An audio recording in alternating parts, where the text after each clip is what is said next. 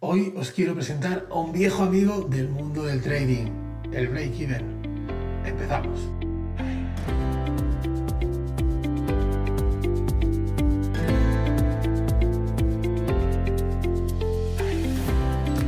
¿Qué tal traders? ¿Cómo estáis? Un placer estar aquí esta semana en el podcast de psicología y trading.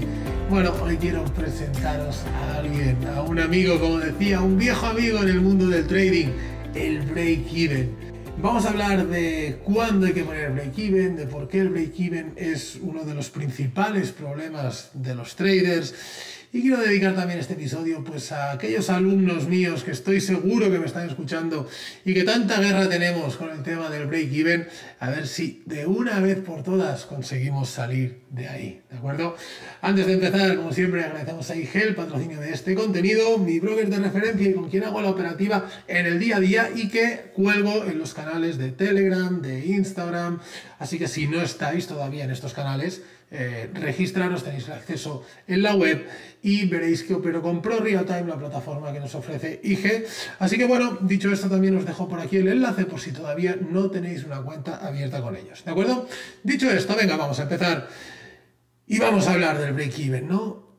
¿Qué es el break-even? Bueno, en primer lugar, el break-even es eh, la acción ¿no? que nosotros llevamos a cabo cuando eh, movemos nuestro stop al punto de entrada. ¿Vale? Para que nuestro beneficio, o nuestra, no, nuestro beneficio no, perdón, nuestra pérdida, digo nuestro beneficio porque por ahí va, ¿vale? Porque acaba siendo nuestro beneficio, pero no, inicialmente queremos que nuestra pérdida sea cero. ¿Vale? Entonces cogemos nuestro stop, lo ajustamos a break-even y tenemos pérdida cero asegurada. A partir de ese momento ya respiramos tranquilos, ¿no?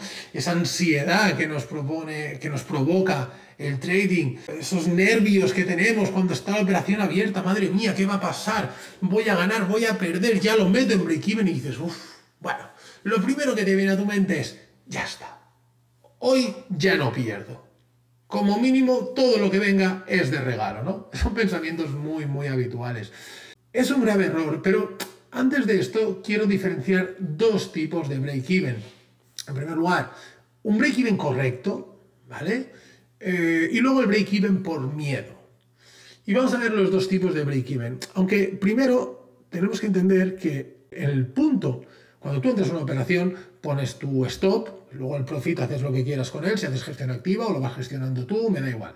Pero el stop sí que lo ponemos en un sitio fijo, ¿no?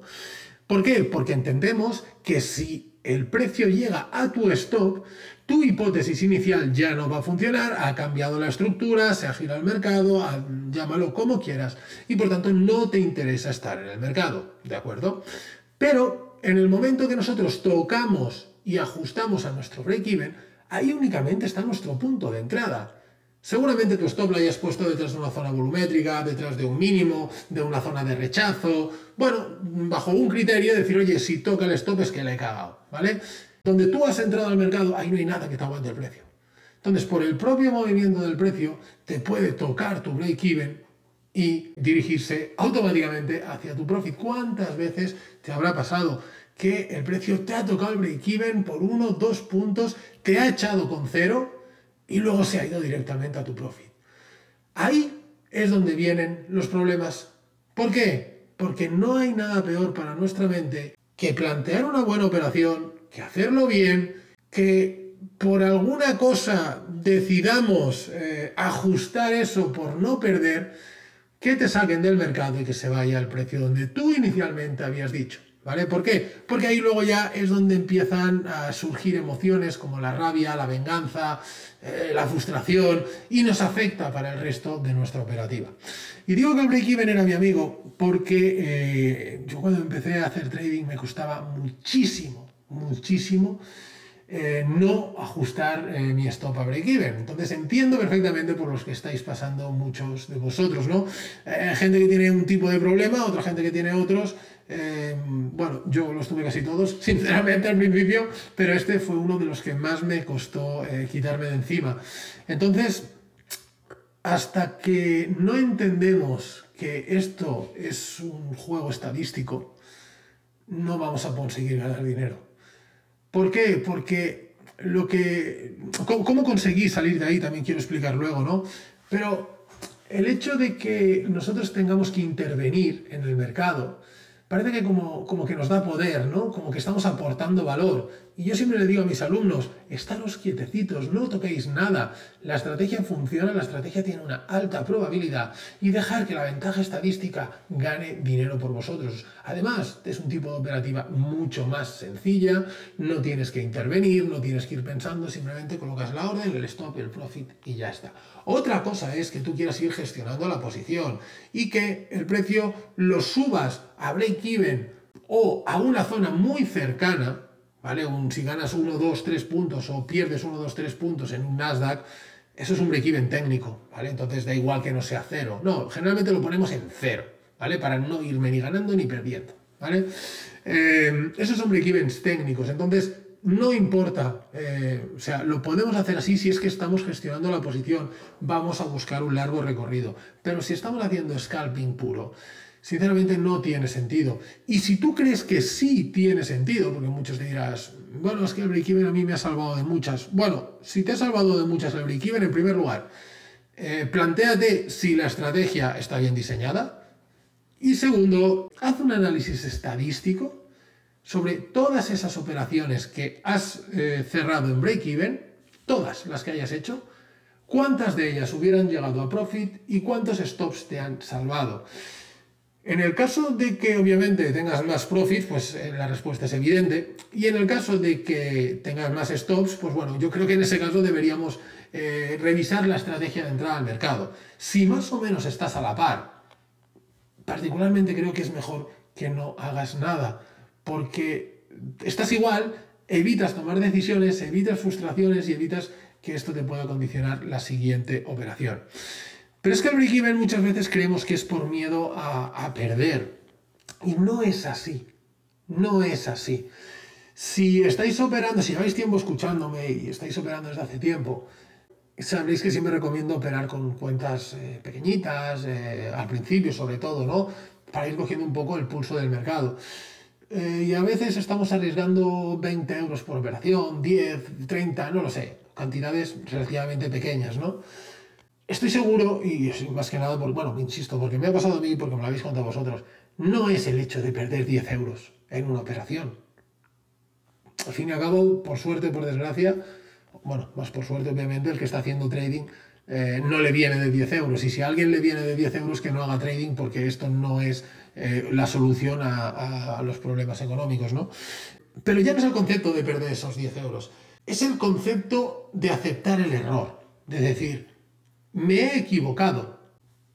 Pero es que, ojo, ese es el, primer razonamiento, ¿no? Es decir, bueno, puedo aceptar equivocarme, ¿de acuerdo?